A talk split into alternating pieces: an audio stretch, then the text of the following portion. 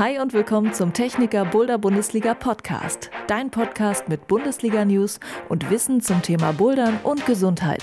Immer neu an jedem Spieltag der Boulder Bundesliga. Ich bin Juliane Fritz und ich begleite dich jetzt zum Bundesligaspieltag in die Beta Boulderhalle Hannover. An einem Boulder Bundesliga Wochenende musst du natürlich etwas Energie zu dir nehmen. Aber wie sollte dein Proviant optimalerweise aussehen? Sport- und Ernährungswissenschaftler Hans Braun berät den Kölner Kletterkader in diesen Fragen und erklärt einige Basics in dieser Folge. Wer neu ist beim Bouldern, der hört erstmal jede Menge neuer Begriffe. Und selbst wenn man schon jahrelang dabei ist, dann kommen immer neue dazu, die einen rätseln lassen. Was bitte ist ein Pogo oder ein Bad Hang und ein Bicycle? Ich habe euch bei Instagram gefragt, welche Begriffe ihr erklärt haben wollt und dann mit Rootsetter Josef Wetzel darüber gesprochen. Und zu Beginn dieser Folge schauen wir noch auf das Neueste aus der Liga.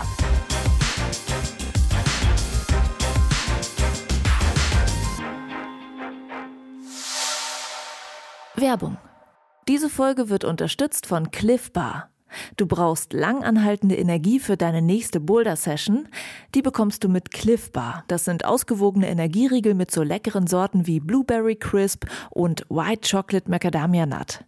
Cliff Bar ist ein Familienunternehmen, das schon seit 30 Jahren Weltklasse Athletinnen und Athleten und Alltagssportlerinnen und Sportler mit guten Nahrungsmitteln ausstattet.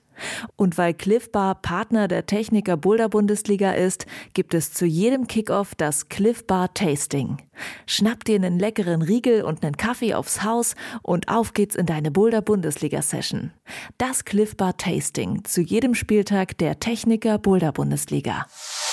Werbung Ende.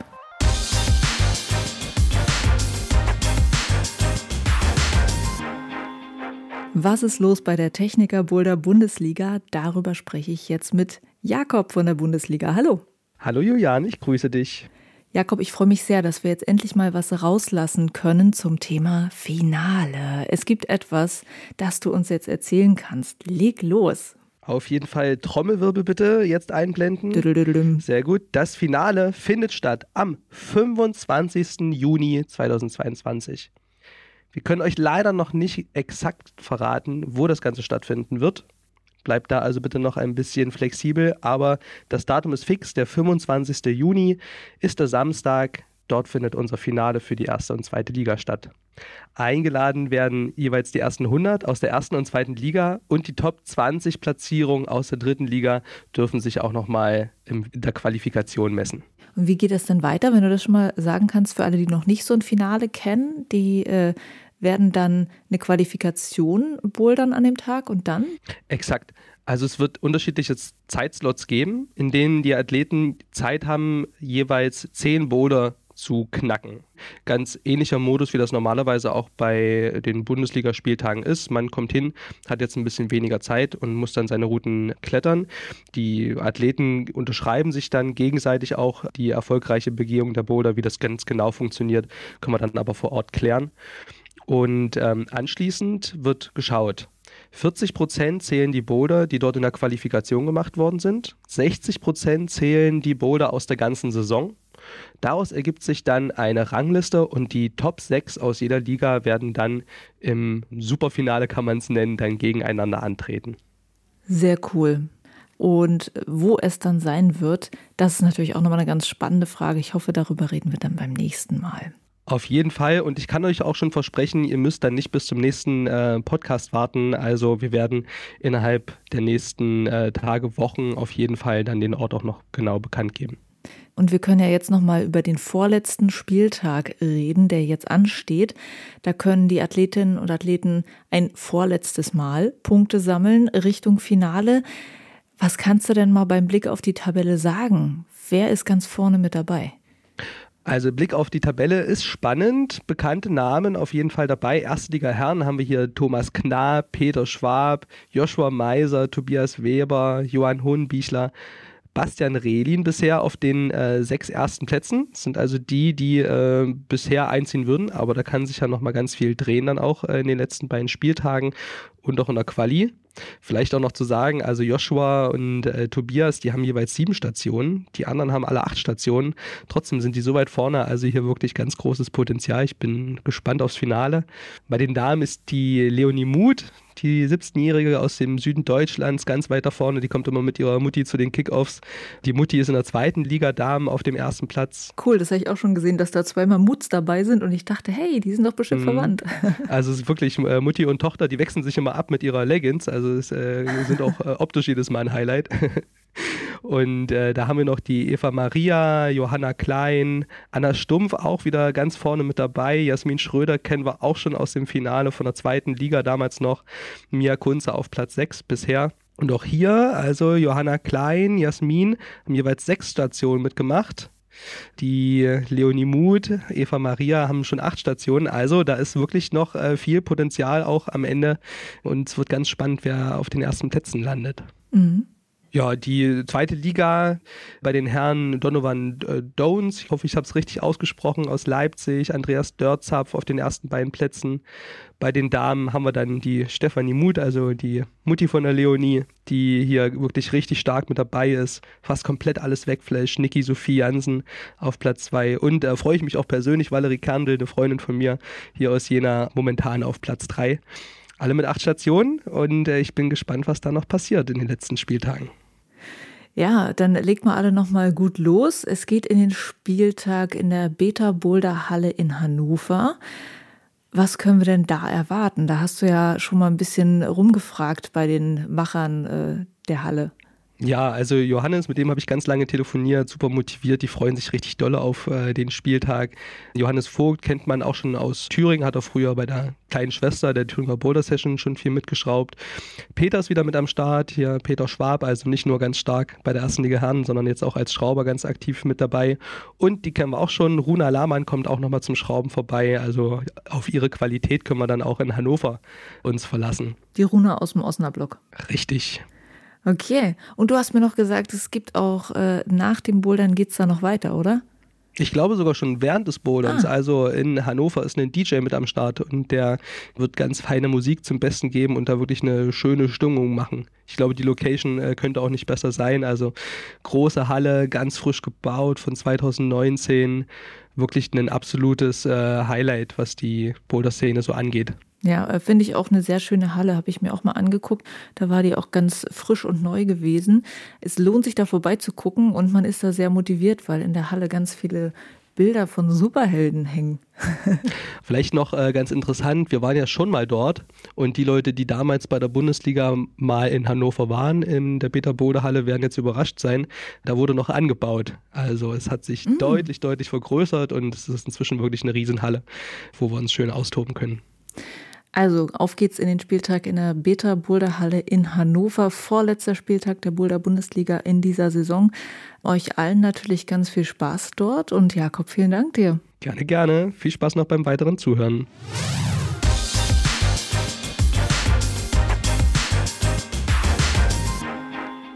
Wie komme ich ernährungstechnisch gut durch so ein Boulder-Bundesliga-Wochenende? Darüber rede ich jetzt mit dem Ernährungswissenschaftler Hans Braun. Der arbeitet an der Deutschen Sporthochschule in Köln und berät dort auch Athletinnen und Athleten vom Kletterkader des Deutschen Alpenvereins. Hallo Hans. Hallo Juliane. Ich möchte mal starten mit einer persönlichen Frage. Und zwar hast du ja mit Leuten aus ganz verschiedenen Sportarten zu tun, unter anderem halt auch Klettern. Aber welchen Sport machst du eigentlich am liebsten? Ich kann tatsächlich nicht den ganzen Sport machen, den ich äh, berate sozusagen oder die Sportlerinnen und Sportler aus den Sportarten, die ich berate. Ich bin dann doch mehr so der Ausdauerathlet, also ich versuche viel Mountainbike zu fahren, gehe aber auch gern laufen. Als Spielsport mache ich gern Fußball. Bin auch, wenn es geht, in den Alpen zum Wandern. Hüttenwandern ist eine ganz tolle Sache. Ist ja auch irgendwie Sport. Mhm. Also von dem her, Vielfalt ist eigentlich mein Motto. Boulder Bundesliga und Bouldern, hast du das schon mal gemacht? Also tatsächlich, da ich ja auch in der Sporthochschule studiert habe, war Klettern auch immer mal wieder eine Möglichkeit. Wir waren bestimmt auch ab und zu in der Kletterhalle. Macht auch Spaß, aber ich habe es jetzt nicht weiter intensiviert und würde sagen, da habe ich eigentlich keine Ahnung von. Okay, dann kann ich es dir ja mal sagen.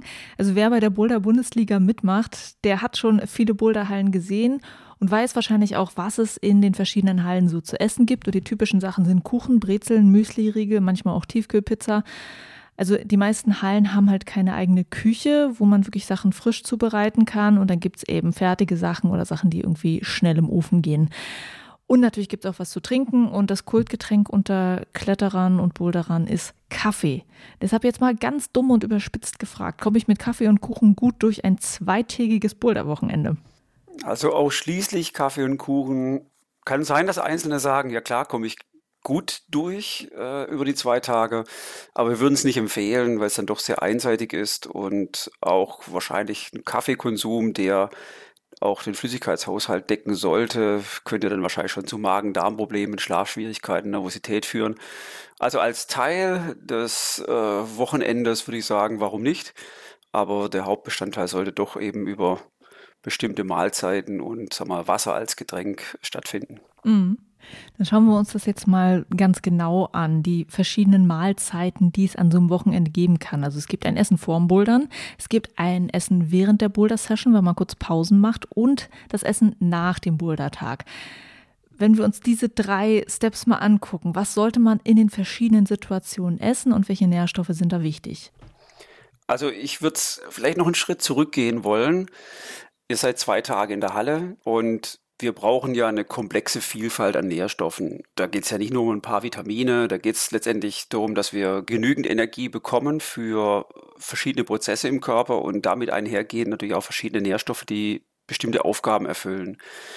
Und da ja so ein Boulder-Wochenende oder der Boulder-Tag vielleicht um 10, 11 Uhr startet, vielleicht bis 20 Uhr geht, ist es ja nicht nur ein Wettkampf, auf den wir jetzt vielleicht mit einer Vorwettkampfernährung uns vorbereiten, sondern eigentlich geht es darum, gut versorgt zu sein für den gesamten Tag beziehungsweise das gesamte Wochenende. Also im Prinzip, man könnte auch schon den Tag vorher nehmen und sagen, okay, guck, dass du auf jeden Fall genügend gegessen hast und organisier dich gut, damit du genügend zu essen dabei hast, was du gut verträgst, was du magst, was du vielleicht auch eine gute Erfahrung hast. Und dann natürlich ein guter Start in, mit einem Frühstück. Das kommt jetzt auch darauf an, ist die Anreise noch am Samstag als Beispiel fürs Bouldern musst du vielleicht um 5 Uhr aufstehen, damit du irgendwo um 9 Uhr ankommst, dass man dann fürs Auto auf jeden Fall ob ein paar belegte Brötchen dabei hat, vielleicht auch ein Müsli to go. In, da meinen wir, oder zumindest in der Beratung, kann man zum Beispiel sich ein großes Gurkenglas nehmen, was natürlich keine Gurken mehr beinhaltet, sondern sauber gespült ist. Da kann man für sich Haferflocken, Nüsse, Obst, vielleicht Heidelbeeren, anderes Obst, Beerenobst, aber auch einen Apfel oder eine Banane klein schneiden und das mit Milch auffüllen oder auch mit einem pflanzlichen Alternative. Es gibt dann so eine Art kalten Porridge und den kann man dann unterwegs essen und was man nicht gegessen hat auf der Fahrt, kann man dann natürlich auch nochmal in der Halle konsumieren. Das heißt also, ich würde ein ganz normales Frühstück sehen. Jetzt ist eigentlich die Frage, was ist normal? Also jetzt nicht so fettreich mit Würstchen und Speck, so, sondern so klassischerweise vielleicht Brötchen, das kann mit magerer Wurst sein, ein bisschen Käse, vielleicht auch mal ein Ei. Okay, somit fahren wir hin, wenn wir zum Beispiel morgens anreisen. Und wenn wir jetzt kurz vorm Bouldern sagen, so äh, jetzt nochmal ganz schneller Energiekick, bevor ich jetzt reinstarte, was wäre das eigentlich am besten? Ja, das ist die Frage, ob ich da wirklich einen Energiekick benötige. Auch nochmal ein anderes Beispiel, wenn ich jetzt eine Stunde bouldern würde oder zwei am Stück, dann würden wir ganz klar sagen, ist doch eine Stunde oder zwei vorher nochmal eine kohlenhydratbetonte Mahlzeit, ob das Nudeln sind oder Brötchen oder auch ein Müsli, das ist dann ganz egal. Aber eure Belastungen gehen ja eher wenige Minuten und von dem her muss man nicht zwingend vor diesem einen Einsatz an der Wand noch was essen. Man kann aber natürlich sagen, okay, ich nehme doch mal einen Schluck aus dem Sportgetränk und die Kohlenhydrate in diesem Sportgetränk können auch noch mal einen positiven Reiz sein fürs Gehirn, fürs zentrale Nervensystem. Du, du hattest auch gerade was von diesen ein, zwei Stunden vorher gesagt. Gibt es da irgendwie so eine Angabe, dass man sagt, okay, eine halbe Stunde bevor ich an die Wand gehe, wenn ich da noch was esse, dann komme ich da gar nicht mehr hoch? Also, dass man eher das gar nicht empfiehlt, so kurz vorher zu essen? Wenn du mich jetzt als Wissenschaftler fragst, dann muss ich sagen, haben wir zu wenige Daten übers Klettern und insbesondere dann vielleicht diesen speziellen Event Boulder Bundesliga. Das für, fürs Marathon oder für Radsport-Events, auch für Fußballspiele weiß man, dass man dann drei Stunden vor dem Aufwärmen, also drei Stunden bevor die Belastung beginnt, vielleicht nochmal Kohlenhydrate konsumiert, eben wie eben gesagt, in Form von Nudeln, Reis, Kartoffeln, wie man es eben mag. Auch in einer gewissen Größenordnung. Wir sprechen dann von zwei Gramm Kohlenhydrate pro Kilogramm Körpergewicht. Das ist jetzt vielleicht eine komplizierte Einheit erstmal, aber das kann man dann in Lebensmittel übersetzen.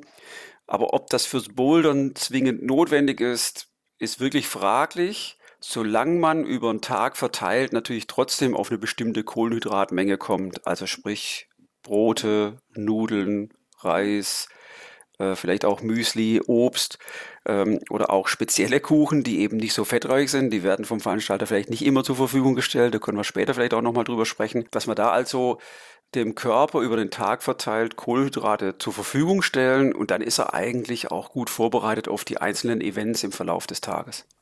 Also das würde jetzt auch schon das Thema Essen während der Boulder-Session, wenn ich mal ein Päuschen einlege, das wird schon beantworten, dass man da auch kohlenhydratreiche Nahrung zu sich nimmt. Ja, das ist jetzt natürlich schwierig möglicherweise für mich es zu vermitteln an dieser Stelle. Wir reden bei der Kohlenhydratversorgung immer in Mengen in Gramm pro Kilogramm Körpergewicht. Das heißt also, wenn jemand klettert, wiegt 60 Kilo, dann würden wir sagen, an so einem Tag sind vielleicht fünf bis sechs Gramm Kohlenhydrate pro Kilogramm Körpergewicht eine gute Menge, um Energie für die Muskulatur, aber auch Energie für das Gehirn insoweit zur Verfügung zu stellen, dass die Müdigkeit zwar trotzdem eintritt am Ende eines langen Tages, aber nicht aufgrund eines Energiemangels stattfindet, sondern man ist halt müde, weil auch irgendwann die Belastung zur Müdigkeit führt. Und das heißt in Brötchen gesprochen? Genau, und das ist jetzt äh, jeder, der vielleicht auch mal mit so einer App gearbeitet hat oder auch Lebensmitteltabellen anguckt, der wird dann feststellen, ja, so ein Brötchen wiegt häufig 50, 60 Gramm und ungefähr sind pro Brötchen 20 bis 30 Gramm Kohlenhydrate. Gekochte Nudeln, da kann man auf der Verpackung gucken, beziehungsweise da muss man auf die Trockenware gucken. Auf der Verpackung steht dann ungefähr 70 Gramm Kohlenhydrate pro 100 Gramm getrocknete Nudeln und wenn man die kocht, hat man natürlich immer noch die 70 Gramm drin, nur wiegen die Nudeln dann mehr, weil sie ja auch Wasser aufnehmen. Eine Banane hat so 20, 25 Gramm Kohlenhydrate. Das ist natürlich etwas, was nicht einfach zu übersetzen ist, aber wer mag, kann ja auch mal für sich an so einem Boulder-Wochenende über die verschiedenen Apps, die es gibt, äh, dokumentieren, was gegessen wurde und dann mal das Ergebnis angucken, ob man auf so eine Menge von fünf bis sechs Gramm Kohlenhydrate pro Kilogramm Körpergewicht kommt. Und dann muss man eigentlich sagen, bist du mit hoher Wahrscheinlichkeit gut versorgt. Jetzt sollten die Kohlenhydrate eher doch aus so Vollkornprodukten kommen, weil die Kohlenhydrate dann vom Darm langsam ins Blut übergehen. Das ist dann auch besser für die Aufrechterhaltung der Energiebereitstellung. Es ist aber auch kein Drama, wenn man zwischendurch mal eine Cola trinkt oder was Zuckerhaltiges zu sich nimmt. Und du hattest schon vorhin gesagt, so nicht zu fettreich. Gibt es noch andere Sachen, wo man sagt, da erfahrungsgemäß wird von vielen nicht so gut vertragen, liegt schwer im Magen, deshalb vielleicht an so einem sportlichen Tag nicht essen? Ja, also ich würde schon das Fett im Vordergrund sehen, dass man also frittierte Lebensmittel oder eben auch so fettreiche Kuchen, das ist das sieht man denen nicht immer an, weil Fett eben eine sehr lange Resorptionszeit hat. Es braucht auch bei der Verdauung, zieht es etwas Blut ab um eben die Verdauungsprozesse aufrechtzuerhalten und die fehlt einem dann vielleicht an so einem langen Tag, macht vielleicht auch eher müde, mental wie körperlich. Sicherlich gibt es vielleicht auch welche, die klettern und sagen, haben sie morgens Eier mit Speck gegessen und tagsüber noch Pommes gegessen mit Mayo und trotzdem klettern sie wie eine Eins. Die Frage ist dann, kann ich aber besser klettern, wenn ich es anders mache. Also wir können es dann nicht mit anderen vergleichen, die wir vielleicht sehen und sich alles Mögliche reinhauen, was scheinbar nicht sportgerecht ist, sondern wir müssen für uns selbst überlegen, wie können wir gegebenenfalls an der Wand besser werden und was kann ich auch aus Ernährungssicht tun, um da vielleicht eine Verbesserung zu erzielen. Ähm, du hast jetzt schon zweimal vom Kuchen geredet. Jetzt müssen wir beim Kuchen mal bleiben. Du meintest, es könnte einen Kuchen geben oder eine Art von Kuchen, die äh, nicht so fettreich ist, der, der dann vielleicht geht doch tagsüber. Was ist dieser Zauberkuchen? Ich will gar nicht sagen, dass es Zauberkuchen gibt, aber üblicherweise geht es ja erstmal darum, dass der Kuchen schmeckt und lecker ist. Und das erreicht der Kuchen sicherlich durch einen relativ hohen Fettgehalt, auch durch einen hohen Zuckeranteil. Nichtsdestotrotz wollen wir an dem Tag, wie gerade eben schon mal gesagt, eher weniger Fett haben, vielleicht auch nicht unnötig viel Zucker aufnehmen. So muss man an der Rezeptur ein bisschen feilen. Und wer Lust hat, mal zu backen und sich sein Rezept zu Hause anguckt, dann ist ja die Frage, was in so einem Kuchenrezept liefert Fett und was liefert Kohlenhydrate. Juliane, du hast ja bestimmt einen Lieblingskuchen jetzt im Hinterkopf. Na, ich würde jetzt das Bananenbrot sagen. Okay, wenn du ein Bananenbrot backst, wo kommt denn das Fett her im Bananenbrot und wo kommen die Kohlenhydrate her? Ich google gleich das Rezept, aber wahrscheinlich ist das Butter dann noch da drin. Genau, Butter oder Margarine, vielleicht auch Öl. Das Ja, ist der, der, genau. der Fett, die fettliefernde Komponente und die Kohlenhydrate im Kuchen. Na, übers Mehl dann. Ne? Übers Mehl und Zucker. Und im Bananenbrot sind es dann noch die Bananen. Jetzt nimmst du das, die Menge an Fett, die du einsetzt, und die Menge an Mehl und Zucker. Und wenn dieses Verhältnis sechsmal größer ist bei den Kohlenhydraten gegenüber dem Fett, dann hast du einen Kuchen, der wahrscheinlich auch sportgerecht ist. Gut, also jetzt äh, werden alle ihre Backrezepte, ihre Liebsten durchstöbern und vielleicht etwas abändern. Und äh, ich habe noch eine andere Kuchenfrage. Bei mir ist ja oft so das Credo, dass ich mir den Kuchen gerne nach dem Bouldern gönne.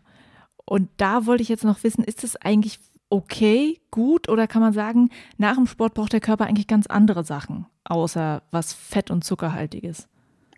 Also da sind wir wieder bei der Belastungsdauer. Das heißt also, wenn wir jetzt 90 Minuten Fußball spielen und die Spieler gehen oder gar eine Verlängerung gehen erschöpft vom Platz oder Marathonläufer, dann ist die regenerative Mahlzeit nochmal von, würde ich sagen, größerer Bedeutung als jetzt an einem Boulder-Wochenende. Ich will da den Kletterern nicht zu nahe treten, aber wir haben natürlich keine Daten. Es ist sicherlich sinnvoll, dass ihr dann beim Abendessen einfach nochmal dran denkt, okay, im Wesentlichen verbrennt mein Körper unter der Belastung doch Kohlenhydrate. Also wäre es sinnvoller, irgendwas mit Nudeln, Reis zu essen, ob da Fisch oder Fleisch dabei ist, aber auch ein vegetarisches Gericht, gar kein Thema, vielleicht auch was Asiatisches eben, dass man da doch schon auf den Schwerpunkt wieder auf Kohlenhydrate setzt, auf magere Proteinquellen, also Fisch oder Hühnchen ähm, oder magere Fleischvarianten, wenn man Fleisch dabei haben möchte. Kann aber auch natürlich auch was mit Hülsenfrüchte, mit Linsen machen, um eine pflanzliche Variante zu haben. Also ich würde jetzt nicht Pizza essen gehen und auch nicht zwingend irgendwie Fritten mit einem Schnitzel, wenn mir der Sonntag auch noch mal wichtig ist. Aber wenn ich natürlich Spaß haben will, weggehen und vielleicht der eine oder andere sagt, komm, ich habe endlich mal wieder ein paar Kumpels getroffen, und dann trinkt man auch das eine oder andere Bierchen, da ist das eine andere Motivation. Das muss dann jeder für sich selbst entscheiden. Aber jetzt für eine regenerative Mahlzeit ist es besser, wieder Richtung Kohlenhydrate zu gehen, eine Proteinquelle dabei, ob pflanzlich oder tierisch, sicherlich auch Salat oder Gemüse, weil da auch viele wichtige Stoffe drin sind, die im regenerativen Bereich, aber auch generell wichtig sind. Und äh, das ist nicht verkehrt, wenn man das abends nach mehreren Einsätzen an der Wand nochmal dem Körper zurückgibt. Ist dir denn schon mal aufgefallen, dass es oft mal so Dinge gibt, die falsch gemacht werden oder falsche Annahmen über Sport und Ernährung, wo du ab und an mal wieder aufklären musst? Manchmal ist unklar, welche Mengen Kohlenhydrate wirklich notwendig sind. Ich hatte ja vorhin von diesen fünf bis sechs Gramm gesprochen pro Kilogramm Körpergewicht. Das kann bei Ausdauerathleten im Triathlon-Bereich auch acht bis zehn Gramm pro Kilogramm Körpergewicht am Tag sein. Und diese Mengen werden oft nicht erkannt und eingeschätzt. Manchmal ist vielleicht auch nicht klar, dass man doch viel essen muss, um dem Körper den Verlust an Energie zurückzugeben. Gerade junge Athleten, die mit Schule und Fahrten in die Schule, dann Fahrten zum Training, die vergessen manchmal zu essen oder sich adäquat zu versorgen, was mitzunehmen. Und damit haben wir manchmal doch ein Energiedefizit im Verlauf eines Tages oder über längere Zeit, die für die Leistungsentwicklung nicht optimal sind. Sicherlich auch ist das Thema Protein immer so ein großes Thema. Aus meiner Sicht wird das eher überschätzt. Also das heißt, es wird nochmal ein Proteinshake und vielleicht am besten noch ein zweiter oder ein dritter Proteinshake, weil doppelt hält besser. Da muss man ein bisschen eher zurückrudern. Für die meisten Athleten brauchen eigentlich gar keine Proteinshakes und wenn, dann vielleicht mal nach einer sehr intensiven Einheit, einer Krafteinheit könnte das hilfreich sein, um Anpassungsprozesse, regenerative Prozesse anzuregen. Aber das können wir auch über eine normale Ernährung eigentlich ganz gut hinkriegen. Ja, und äh, bei den ähm, Proteinshakes, wo du gerade warst, es gibt ja eine ganze Reihe von Nahrungsmitteln, die irgendwo im Regal äh, angeboten werden für Sportler, irgendwelche Powerriegel, die Shakes halt, Nahrungsergänzungsmittel. Welche von diesen Produkten sind denn nachgewiesen wirklich sinnvoll und welche würdest du auch sagen, kann man schon mal zu so einem Boulder-Wochenende mitnehmen? Ja, nachgewiesen sinnvoll ist wirklich schwierig, weil du kannst dann nur sagen, das ist vielleicht für einen Marathonläufer nachgewiesen sinnvoll, aber kannst du das dann eins zu eins übertragen auf das Bouldern oder gar auf ein ganzes Wochenende? Und deswegen ist das nicht so leicht, jetzt das über eine Beweiskette äh, zu erklären. Aber sicherlich kann man sagen, Proteinpräparate können hilfreich sein in Phasen, in denen vielleicht die Versorgungslage schwierig ist. Du bist irgendwo in einem Trainingslager. Du hast ja vorhin davon gesprochen, dass wir an unserem Olympiastützpunkt Rheinland zum Beispiel auch eben mit den Kletterern zu tun haben. Jetzt sind die vielleicht in einem Trainingslager, wo möglicherweise die Verpflegungssituation auch nicht immer optimal ist. Oder sind Athleten dabei, die bestimmte Lebensmittel nicht vertragen. Manche können keine Milchprodukte verzehren oder wollen es nicht. Und dann könnte in der Konsequenz die Proteinversorgung manchmal kritisch werden. Und dann ist eben so ein Präparat eine gute Hilfe aus organisatorischer Sicht, aber nicht, weil es physiologisch zwingend notwendig ist. Bei den Riegeln ist eigentlich das Gleiche. Ihr könntet natürlich auch sagen, komm, wenn ich so ein Wochenende fahre, nehme ich mir noch zehn Müsli-Riegel mit. Da gilt übrigens auch das Verhältnis 6 zu 1. Also wenn ihr bei den Müsli-Riegeln euch welche mitnehmen wollt für so ein Boulder-Wochenende, dann achtet bei der Verpackung, dass der Kohlenhydratanteil 6 zu 1 ist gegenüber dem Fett. Das steht drauf, auf jeder Verpackung ist eine Pflichtangabe und das steht unter den Nährwertangaben und dann äh, ist das eigentlich relativ einfach. Ein bisschen Mathematik braucht man, also vielleicht 36 durch 5 teilen muss man schon können, aber dafür hat ja jedes Handy mittlerweile einen Taschenrechner. Ja, zurück und dann müssen es aber nicht zwingend teure Spezialriegel sein, sondern es können auch handelsübliche Riegel sein. Aber ich kann auch sagen, nee, ich brauche den Riegel gar nicht, sondern ich backe mir mein Bananenbrot, ich belege mir meine Brote, ich habe so eine große Dose dabei, da habe ich Dinge eben dabei oder von denen ich weiß, dass sie auch übers Wochenende gut haltbar sind. Ich kann über Reiswaffeln, vielleicht auch sogar Salzstangen, Brezeln, kann ich mir ganz problemlos eine Snacktüte, eine Snackbox zusammenstellen, die mich gut über das Wochenende bringt. Und dann brauche ich solche Riegel nicht.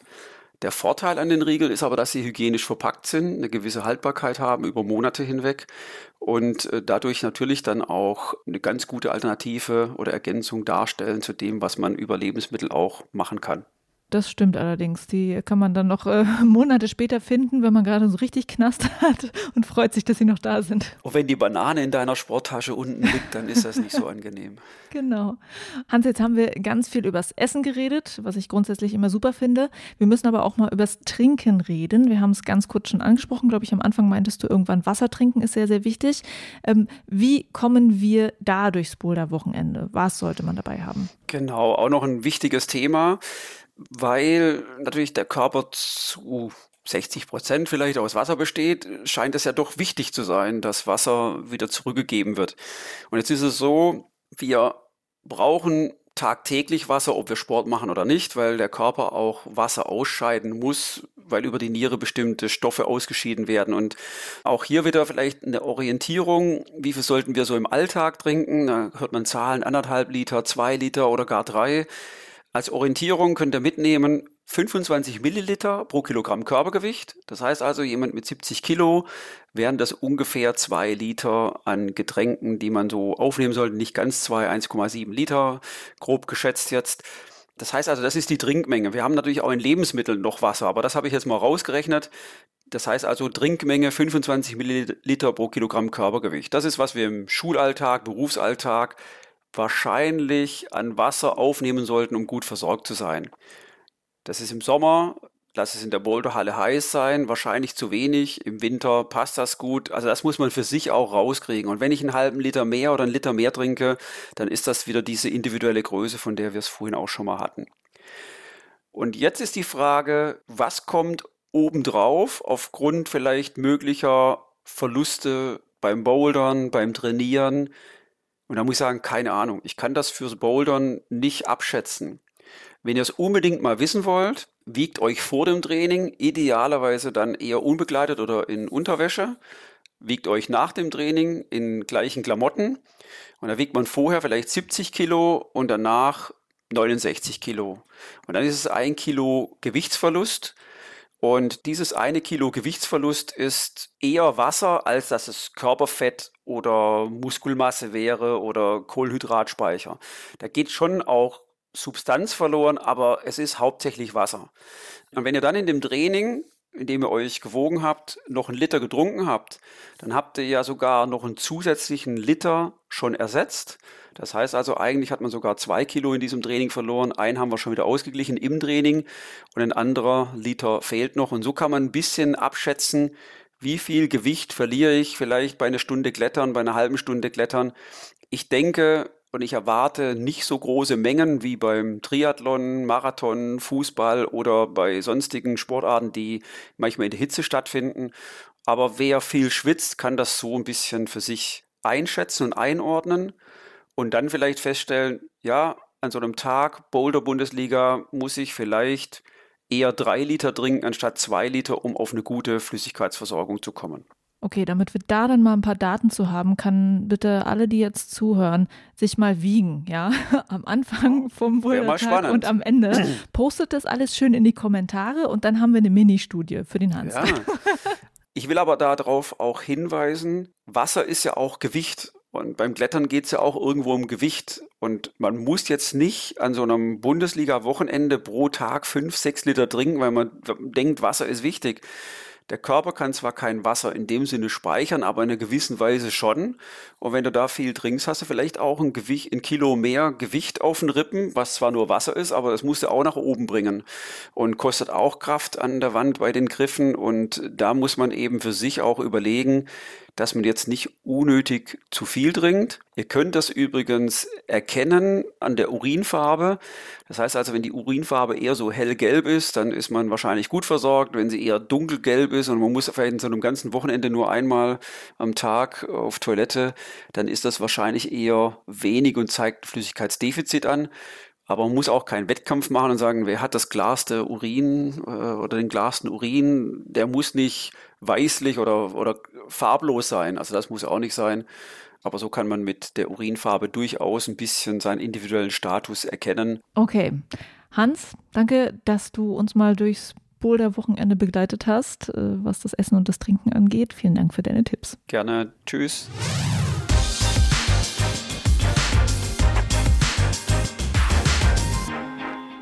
Wer neu ist in der Boulder-Welt, der ist vielleicht erstmal etwas überfordert von all den Begriffen rund ums Bouldern, die ganzen Griffe, die ganzen Bewegungen, die es da gibt. Da muss man sich erstmal eine ganz neue Sprache draufziehen und selbst wenn man schon sehr lange bouldert, dann tauchen auch immer mal wieder neue Wörter auf, die man noch nicht kannte. Und ich habe euch bei Instagram mal gefragt, welche Begriffe ihr wirklich gerne mal erklärt haben wollt. Ich habe die gesammelt. Da waren sehr viele Boulder-Bewegungen mit dabei. Und genau die schaue ich mir jetzt genauer an. Zusammen mit jemandem, der, wie ich finde, sehr lebendig über Kletterbewegungen sprechen kann. Er ist Ruzetter, er ist Griffehersteller und er heißt Josef Wetzel. Hallo. Hallo Juliane. Schön, dass du Lust hast, es mitzumachen, ja. Und vielleicht etwas, das man eigentlich nur sehen kann, dann über den Podcast dann doch begreifbar zu machen. Wir schauen mal, wie das funktioniert, ja. Ja, sehr gerne. Vielen Dank für die Einladung auf jeden Fall. Und ich bin gespannt, was einfach für Bewegungen dran sind und wie man die am besten erklärt. Mhm. Geht es dir denn eigentlich auch so, dass du manchmal noch Begriffe hörst und denkst, okay, was ist das denn jetzt schon wieder zum Henker für ein neuer Move? Ja, also war auch jetzt zum Beispiel ein Begriff dabei, der Lambada zum Beispiel, wo ich für mich eine andere Erklärung hatte oder eher eine Umschreibung, wie bei so einigen Begriffen. Es etablieren sich einfach immer mehr spezielle Begriffe für Bewegungsabfolgen auch, die runtergebrochen eigentlich nur einfache Bewegungen sind, aber eine Kombination entsteht, die dann deutlich komplexer wird und dann eben ein einzelner Begriff auch daraus entsteht und es wird auch immer verrückter, muss man dazu sagen, und dadurch werden auch immer verrücktere Begriffe dabei sein. Total. Vielleicht bleiben wir mal bei dem Lambada, weil du ihn gerade genannt hast. Also das ist so, ähm, wenn ich es beschreiben würde, dass du dich unter einem Henkel durchschwingst und so sehe ich das auf in den meisten Videos auf irgendeinem großen Volumen landest dann mit den Füßen. Also, weiß ich nicht, wie, wie, wie so ein Tarzan-Move an so einer Liane, bloß dass es ein Henkel ist oder so. Keine Ahnung, kann man das so sagen? Ja, das kann man sehr gut so sagen. Im Endeffekt muss nicht immer ein Henkel sein, kann auch ein Sloper, eine Leiste, kann ein Volumen sein oder was auch immer. Aber im Endeffekt holt man Schwung, indem man frei hängt und ähm, mit dem Körper sich nach vorne und hinten bewegt und sehr, sehr viel Schwung aufbaut und dann auf einem Volumen, auf einem größeren Element, Griff, was auch immer, Wand, äh, landet mit den Füßen Und dann kann es passieren, dass man durch Balance gleich da stoppt in der Bewegung oder eben weiterspringt oder noch eine Links-Rechts-Bewegung mit den Händen weitermacht oder noch einen weiteren Dynamo wieder zurückspringt, um dann wieder mehr Schwung zu haben. Da gibt es tausend Möglichkeiten, daraus eine richtig, richtig abgefahrene und komplexe, schwere oder eben auch lustige, leichte Bewegung draus zu basteln. Du hast gerade gesagt, dieses Lambada ist für dich eine Kombination eigentlich aus anderen Dingen. Aus welchen Dingen ist das denn eine Kombi? Ja, also für mich ist da eine Kombination aus zum Beispiel Schwungeinleitung. So, ne? Das ist jetzt vielleicht weniger eine Bewegung, aber das machst du automatisch, indem du erstmal Klimmzüge machst nahezu und mit den Füßen, die du nach vorne, die Beine nach vorne streckst, die Hüfte versuchst so hoch wie möglich zu heben, holst du Schwung. Und dann ist es ein Übergang in eine Slap-Bewegung oder eine Endposition, die wieder ganz unterschiedlich sein kann. Es kann auch ein Stützer sein zum Beispiel. Du landest mit den Füßen auf einem Element und musst rechts und links die Verschneidung wegstützen oder eine Plattenposition zu landen, wo du natürlich dann von sehr viel Schwung durch eine gekonnte Bewegung den Schwung eigentlich wieder von 100 Prozent, wo du fliegst durch die Luft, ohne irgendeine Wand zu berühren, auf Null ganz ruhig, sanft und elegant stoppen musst und stehst und nicht nach hinten rauskippst. Auf jetzt, du bewegst dich, glaube ich, während du das beschreibst, was logisch ist, aber ich glaube, der Mikro klappert dadurch so ein bisschen. Achso, oh, ja, sorry. Vielleicht ist es bei diesem Interview nicht unbedingt äh, zu vermeiden, dass das passiert.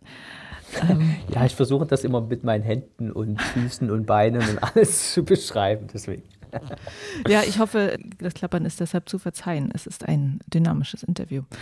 Ähm, Hast du denn persönlich eigentlich Begriffe für Bewegungen, die in deiner Welt Sinn machen, aber die sonst eigentlich niemand nutzt? Gibt es ein Josef Wetzel-Vokabular? Es gibt ein Josef Wetzel-Vokabular, was man gerade beim Wettkampf, Routenbau doch immer wieder verwendet und äh, setzt sich auch einiges durch, wie Ninja-Kick oder eine ein Pogo-Bein zum Beispiel. Solche das Sachen, hast du so, ne? erfunden, die Begriffe? Nein, aber mhm. das sind Begriffe, die so mit der Zeit entstanden sind. So, ne? Und das ist, glaube ich, jetzt nicht, dass mal einer gesagt hat, das ist jetzt ein Ninja-Kick, sondern das kommt ja aus anderen Sportarten. So ein Ninja-Kick, wirklich wie so ein Ninja, äh, kickt man irgendwo mit einem Bein, um den Schwung zu stoppen. Ähm, den Pogo hattest du gerade genannt.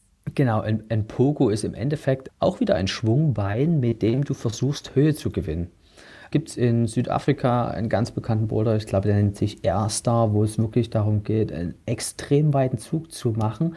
Und der wird durch ein langes, gestrecktes Bein eingeleitet. Das andere Bein ist angewinkelt und man könnte jetzt einen Campuszug machen, einfach so hochziehen wie möglich.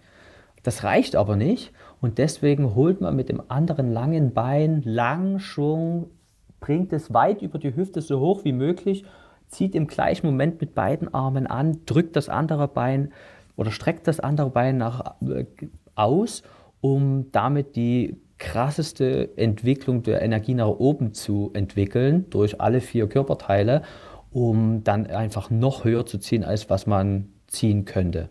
Mhm. Ja. Und den Campuszug hast du jetzt ja auch schon äh, direkt in die Runde geworfen. Ja. Campuszug oder Campussen, wie man es ja. dann auch nennt. Was hat genau. es mit einem Campus zu tun? Es, es kommt im Endeffekt vom Campusboard. Das Campusboard ist, glaube ich, auch vom Wolfgang Güllich abstammend, der damals auf die Action direkt in Frankenjura hin trainiert hat.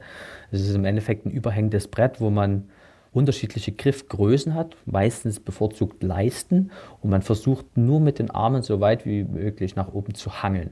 Man hat zwei Leisten auf selber Höhe oder versetzt und dann versucht man nur mit den Händen so weit wie möglich nach oben zu hangeln mit einer Hand. Oder mit der rechten hängt man oben und man versucht nochmal mit rechts weiterzugreifen. Und das passiert zum Beispiel ab und zu an Dachkanten. Man greift dann die Dachkante raus an den Griff, man greift mit der zweiten Hand dazu, man verliert die Beine, der Tritt oder der Griff, den man davor hatte, kann man nicht mehr angeln oder ist zu schlecht oder ist abgedeckelt. Und dann, äh, was kann man machen? Wenn man jetzt rechts oder links vielleicht einen, einen Heel-Hook findet, wo man quasi die Ferse dahinter hängen kann und sich damit an der Wand hält, ist es super, dann kann man den Campusboard-Zug oder Campus-Move umgehen. Wenn es das nicht gibt, dann besteht eigentlich nur die Möglichkeit zu hangeln und das nennt man dann Campus-Move oder Campus-Zug oder Campussen. Den Bad Hang habe ich jetzt hier zu stehen. Mhm. Das äh, Fledermaus hängen.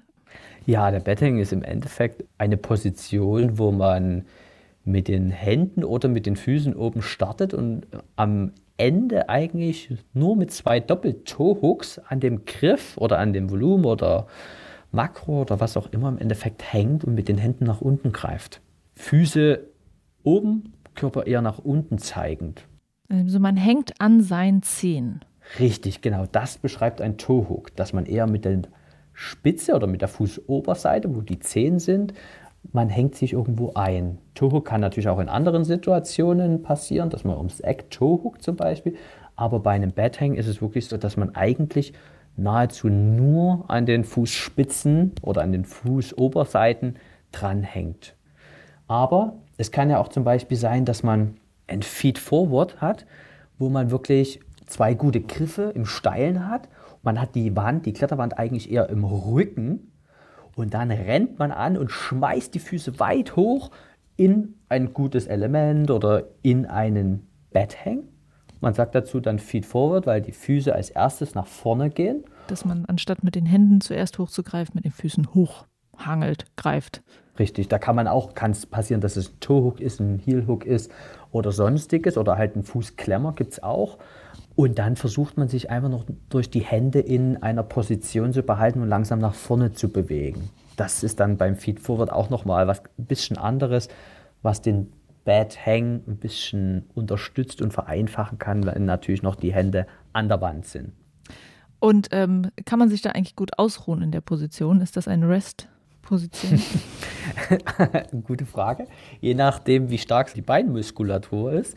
Ja, man kann dadurch entspannen und rasten und die Arme mal kurz entlasten, äh, je nachdem, wie stark man eben ist. Kann man länger oder weniger lange schütteln. Sieht mir nämlich manchmal so aus, als ob das auch ein bisschen den Zweck haben könnte für Leute, die halt gut Toehucken können und äh, deren Beine das hinkriegen. Genau, man braucht halt eine richtig gute Toehook-Power. Das ist im Endeffekt so das Schienbein, was ich extrem anspannen muss. Ich persönlich bin ein extremer Freund von Toehooks. Im Vergleich zu Heelhooks weil bei Heel Hooks habe ich mich einfach schon sehr oft verletzt, wenn ich quasi die Ferse irgendwo dahinter klemme und meistens auch noch dazu das Knie nach außen drehe. Ich kenne ganz viele Freunde von mir, die sich auch dadurch schon verletzt haben.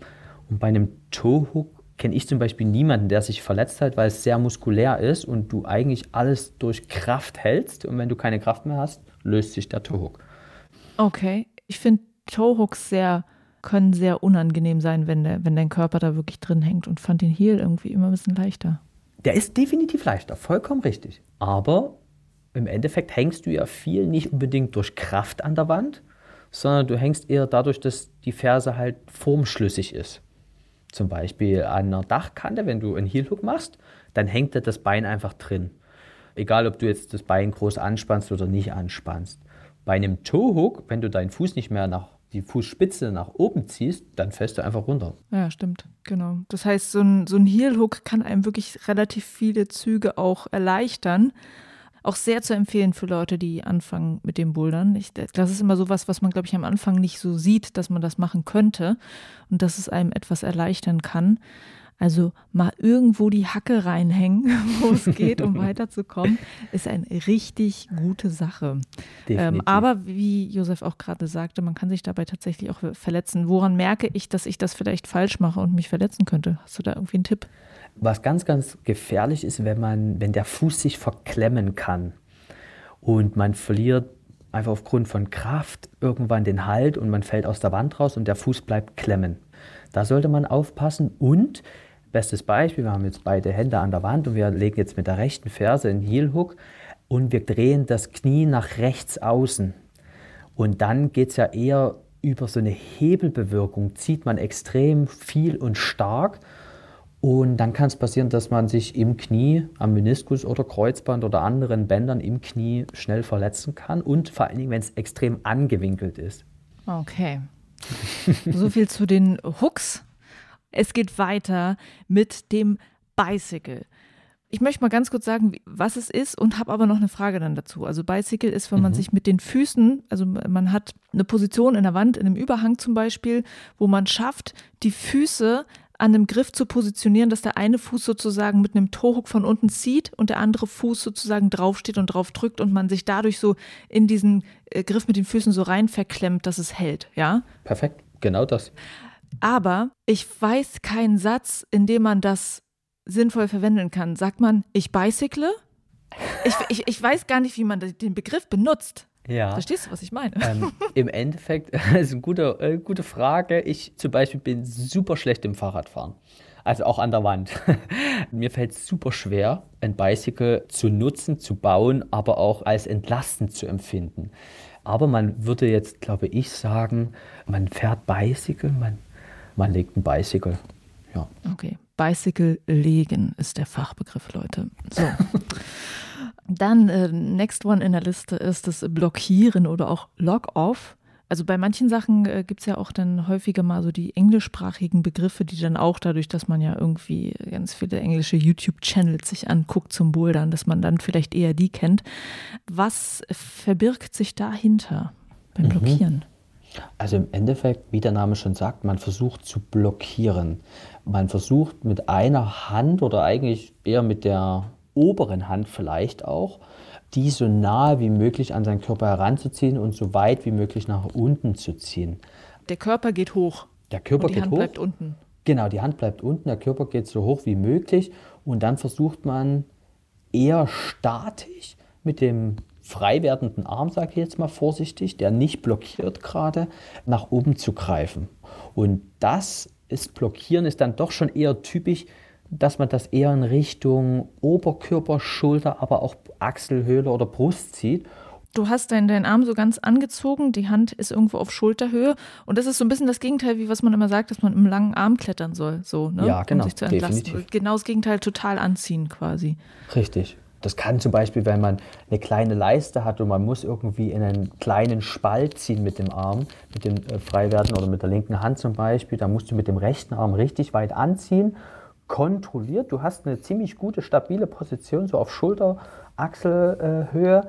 Und dann kannst du mit dem linken Arm weiter in den Schlitz ziehen, wo du vielleicht erstmal die richtige Griffposition finden musst. Da würde man zum Beispiel gerne blockieren, weil da hat man eine relativ stabile Position und hat ein bisschen Zeit, um sich den äh, nächsten Spalt so gut einzusortieren und dadurch den Zug zu ermöglichen und zu machen.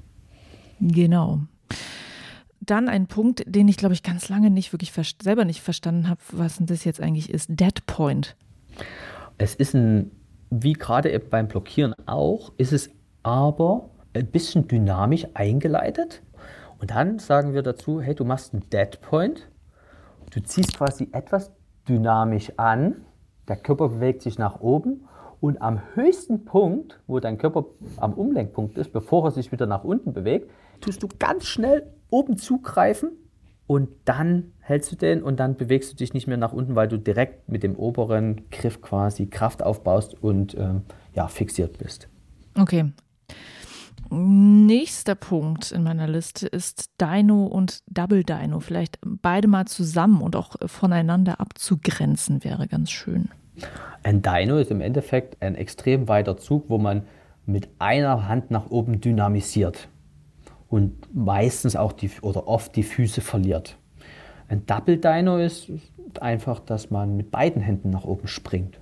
Dass man von unten zwei guten oder weniger guten Griffen losspringt, mit beide Hände die Wand verlassen, die Griffe verlassen und weit nach oben springt und dann eigentlich durch die Wand fliegt, übertrieben gesagt, aber schon auch praktisch so ist und dann oben an einem meist recht guten oder eine gute Situation ankommt, und sich da festhält, Füße rausschwingen und gegen die Wand wieder zurückschwingen und da stoppen, um dann von der Position weiter zu klettern. Und da gibt es dann noch den Triple Dino, wo man dann einfach nochmal weiterzieht in eine offene Position. Der Double Dino geht zum Beispiel. Und der so schlecht ist, dass man da noch nicht stoppen kann, aber den Schwung bekommt, um nochmal durch einen Campuszug weiter hangelt oder weiter campust auf den nächsten, der so gut ist, dass man da dann stoppen kann. Und das kann man in Anführungsstrichen bis ins Unendliche treiben. Da gab es mal auf Social Media ein lustiges Video, wie Tomoa Narasaki, glaube ich, zehn Züge hintereinander so macht in so einer Reihe. Das war eine gute Animation. Ich glaube, in Realität waren es vier Dinos-Bewegungen. Und dann haben wir äh, das Drop Knee hier als nächstes in der Liste. Mhm. Eine Bewegung, die sehr unangenehm aussehen kann und sein Richtig. kann. Richtig. Ist auch ein bisschen veraltet, wird weniger geschraubt, seltener. Es gibt ab und zu draußen am Fest, dass man wirklich so einen krassen Drop Knee macht. Im Endeffekt ist es eine Eindrehbewegung, wo aber das Knie deutlich tiefer nach unten sinkt oder richtig krass angewinkelt ist. Das ist bei einer Eindrehbewegung, kann das ja offen sein, es muss jetzt nicht krass die Hüfte gedreht sein.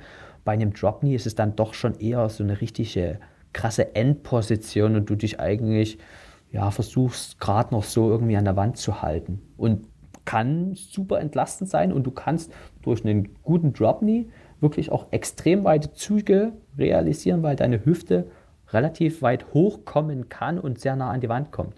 Und du sagst, es ist ein bisschen altmodisch. Im Routenbau ist es so etwas, wo man sagt, okay, haben wir jetzt schon tausendmal gesehen, machen wir nicht mehr? Ich glaube, es ist, äh, Drop Knee ist ganz bekannt von früher, weil es früher viele Kletterer so in den 80er, 90er Jahren extrem praktiziert haben. Da gab es diese ganzen dynamischen und New School-Bewegungen, sage ich jetzt mal vorsichtig, äh, gab es da einfach noch nicht oder waren verpönt sogar auch. Und da war aber Drop Knee eine gängige Bewegung, sich an der Wand fortzubewegen, die auch gut entlastet hat. Aber gibt es einen Grund, dass es im Rudenbau weniger verwendet wird, wie du sagst? Also mhm. es ist ein Grund, dass man sich das Knie irgendwie dabei potenziell wehtun kann? Ja, definitiv. Also wenn man das zu krass und zu oft macht, merkt man das auf jeden Fall oder kann man es im Knie merken. Ein Drop Knee ist auch extrem, weil es extrem körpergrößenabhängig ist. Eine kleinere Person passt vielleicht gar nicht rein oder gerade die und eine große passt absolut nicht mehr rein.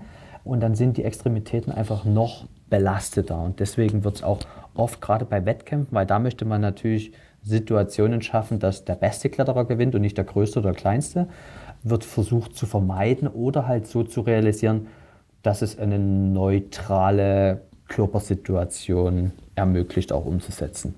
Mhm. Also ein Knee wäre eine so eine typische Morpho-Bewegung, wie man sagt. Also Morpho bezeichnet ja äh, eine Kletterbewegung, die größenabhängig ist. Mhm. Und ja. das will man vielleicht so ein bisschen ausschließen. Genau, ja. Aber man sieht ja immer öfter auch mal, dass Athleten versuchen, das einzusetzen und dann ist es aber wahrscheinlich oft so, dass es so nicht gedacht ist und vielleicht auch der Boulder so gar nicht funktioniert. Mhm, ja. Dann in der Liste, das ist auch einer dieser, kann man sagen, traditionellen Moves des Figure Four. Das war ganz früher so ein krasser New School Move. Das war wirklich so, wow, was ist das krass, noch nie gesehen. Anfang der 2000er würde ich sagen, war das so krass new. Im Endeffekt sieht es aus wie eine 4. Man hängt beispielsweise mit dem rechten Arm an der Wand an einem sehr guten Griff und man legt das linke Bein über den Unterarm. Die Kniekehle hängt über dem rechten Unterarm, vielleicht sogar im Ellenbogen. Und dann versucht man dadurch extrem weit nach oben zu ziehen mit dem anderen Arm. Und dann sieht der Körper aus wie eine 4. Man macht quasi seinen Körper selber zu einem Element an der Wand, an dem man sich weiter bewegen kann. Richtig. Man kann sich so ein bisschen über den Arm, der an der Wand hängt, hochhebeln. Ah. So, ne? Jetzt kommen wir zu den Flags. Und da hatten wir, bevor wir hier geredet haben, schon so ein, so ein kleines Hin und Her, mhm. was denn eigentlich die Flag ist und was denn die ominöse Inside Flag eigentlich ist. Die wurde nämlich auch mit genannt, als ich nachgefragt habe äh, in meiner Instagram-Umfrage, was ihr so wissen wollt. Da wurde die Inside Flag mit genannt. Und das gab ein bisschen Verwirrung. Mhm. Ich musste es auch erst lernen, was eine Inside Flag ist, um ehrlich zu sein.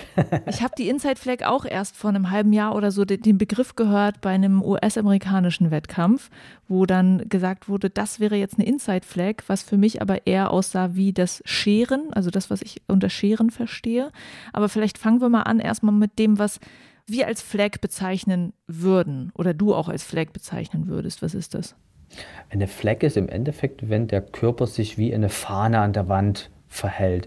Meistens ist es so, dass du mit einer Hand unten bist und einer anderen Hand oben und die Füße den Halt an der Wand verlieren und du eine offene Drehbewegung bekommst und die Füße von der Wand weggehen. Gibt es natürlich Extrems, dass du auf der Rückseite wieder anschlägst und dich wieder zudrehst. Gibt es aber auch ganz dezent, dass du durch ein elegantes, gestrecktes Bein die Fleck wieder zumachst und ja, das ist dann eher vielleicht so eine leichte offene Tür. gibt es von ganz seichter Fleck bis wirklich extreme Fleck, die aussehen wie, als wenn die Fahne im Sturm hängt. Mhm.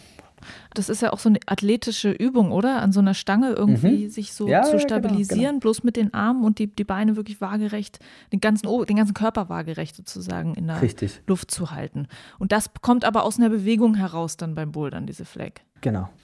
Und dann diese Inside Flag, da geht es nicht darum, dass der ganze Körper in der Luft hängt, sondern man benutzt quasi ein Bein nicht mit dem Bein an der Wand zu stehen, sondern das Bein links oder rechts vom Körper zu positionieren, um mhm. sich irgendwie in der Wand zu halten, wo gerade kein Tritt ist.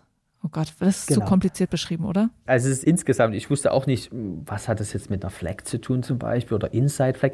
Im Endeffekt fand ich jetzt Hinterscheren, hört man schon öfters und ist auch so ein bisschen ein gefestigter Begriff. Du hast ein Bein an der Wand und tust das, eh, das andere freie Bein quasi nicht außen herum an die Wand bewegen, um dich weiter zu bewegen, sondern innen durch den Abstand, den man zwischen dem Körper und der Wand hat, hindurch geht erstmal die Hüfte ein bisschen weiter weg, aber du kannst durch so eine Hüftdrehbewegung kannst du extrem weit ziehen und du bist relativ stabil in der Endposition, weil du eine offene Tür durch das gestreckte Bein wieder zudrücken kannst. So eine Form von Körperschwerpunkt verlagern in eine Richtung, wie, wie man sich besser an der Wand halten kann. Ja, genau. Next one in der Liste ist der Gaston. Schultergriff. Gaston wurde mir anfangs erklärt, dass das die Bewegung ist, als ob du in einem Fahrstuhl stehst und versuchst, die Tür aufzuziehen. Also mit den Pfötchen ah, zwischen und versuchst, ja, die Tür ja, aufzuziehen. Dass das die Gaston-Bewegung ist. Ist das dasselbe, wie du es meinst? Nein, weil ich hätte jetzt gesagt, das ist nur mit einer Hand. Und wenn du jetzt beschreibst, dass du eine Fahrstuhltür aufziehen willst, würdest du ja mit zwei Händen entgegengesetzt ziehen. Ja. Dann ist es vielleicht, wäre es für mich ein Double Gaston, weil du ja mit beiden auf Schulter nach außen ziehst. Ja, gibt es vielleicht beides. Ja, vielleicht. Ah. Und das andere wäre, so, wäre sozusagen eine Hand sozusagen auch so auf Brusthöhe und, und zieh nach, mich nach rechts, nach links. Genau, vielleicht auch gar nicht so krass niedrig, vielleicht auch über dem Kopf noch oder sehr weit rechts oder links außen, eher auch so auf Schulterhöhe oder weiter außen noch, dass man eher sagt, der Daumen ist nach unten gerichtet. Also zeigt nach unten und man zieht eher, man sagt auf Schulter, würde ich es jetzt beschreiben, als jetzt vor der Brust oder wo auch immer. Im Endeffekt sind die Fingerspitzen eher nach Körpermitte gedreht und der Daumen nach unten. Hm. Dann habe ich jetzt äh, hier als nächstes den Knieklemmer oder Kniebar zu stehen, wo ich immer das Gefühl habe, das ist gar nicht so richtig geplant und Rootsetter sind immer ein bisschen aufgeregt, wenn Wettkampfathletinnen oder Athleten Knieklemmer finden und ihre Idee kaputt machen.